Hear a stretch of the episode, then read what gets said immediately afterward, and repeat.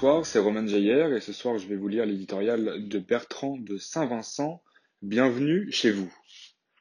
Cette fois, nous y sommes. Vous y êtes, chez nous, chez vous. Confinés, prisonniers, c'est la guerre. Les Français, groggy, découvrent que l'ennemi qu'ils imaginaient virtuel, tout ne devait-il pas l'être dans le meilleur des mondes, est à leur porte et leur interdit de sortir. Opéra, ballet, concerts, expositions, livres, pièces de théâtre, films, le spectacle est terminé. Ne circulez plus, il n'y a rien à voir. Telles sont les consignes.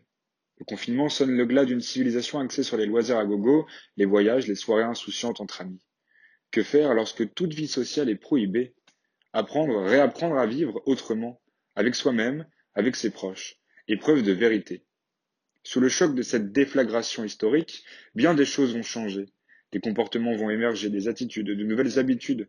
La première contrainte, c'est de reprendre son temps le temps de parler, de regarder, d'écouter.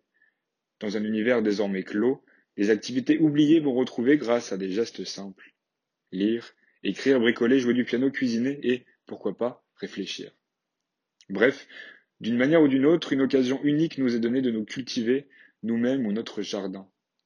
Un jour viendra où les hommes moins occupés des besoins de leur vie matérielle réapprendront à lire, notait Jack London dans La peste écarlate. Ce jour est venu. Cinéma, art, design, musique, histoire, littérature, par le biais des nouvelles technologies ou sous une forme traditionnelle, un champ infini s'offre à nous. Fort de son histoire, riche de sa fidélité de ses lecteurs, le Figaro s'adapte.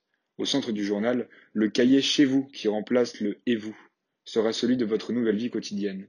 Mobilisés, enthousiastes, positifs, nos journalistes, pour la plupart en télétravail, se tiendront à vos côtés pour éclairer les jours obscurs. Face à l'adversité, nulle tentative de nier le réel, mais une volonté de le sublimer, ensemble, pour renaître plus fort.